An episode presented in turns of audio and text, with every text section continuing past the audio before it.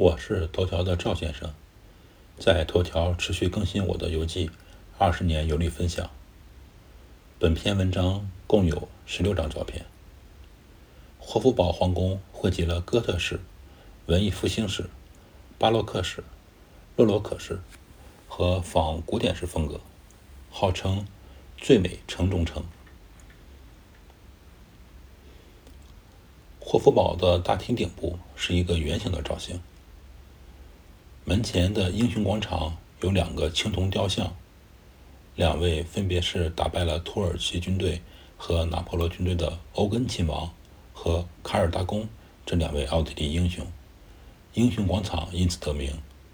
我对这一段历史不太了解，不清楚两位英雄的重要性。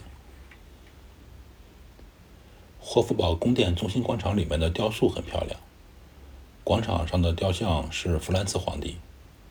这位德意志神圣罗马帝国的皇帝，为了破灭拿破仑入侵后篡夺皇位的梦想，于1816年主动解散了这个帝国，同时成立了奥匈帝国。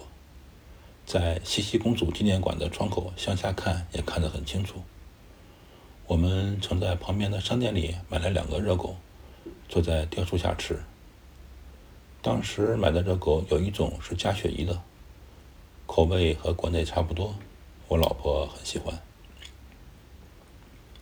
茜茜公主纪念馆就在霍夫堡中的一部分房间，我和老婆转了一会儿，觉得没意思。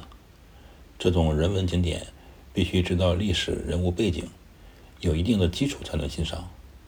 我和老婆走马观花，几分钟就逛完纪念馆。瑞士人大门建造于十三世纪末的皇宫一个大门。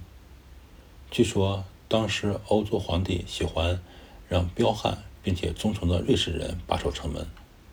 这座大门现在就叫瑞士人大门。现在梵蒂冈也是由瑞士瑞士人做安保。此次欧洲之行也去了梵蒂冈，排队的人很多。瑞士人大门是霍夫堡中历史最悠久的部分。城门上有霍夫堡家族的纹章。和彩色浮雕，从这里进去就可以去珍宝馆参观。当时广场上人很多，去看珍宝馆的人屈指可数。珍宝馆里主要展览各种瓷器和有银器。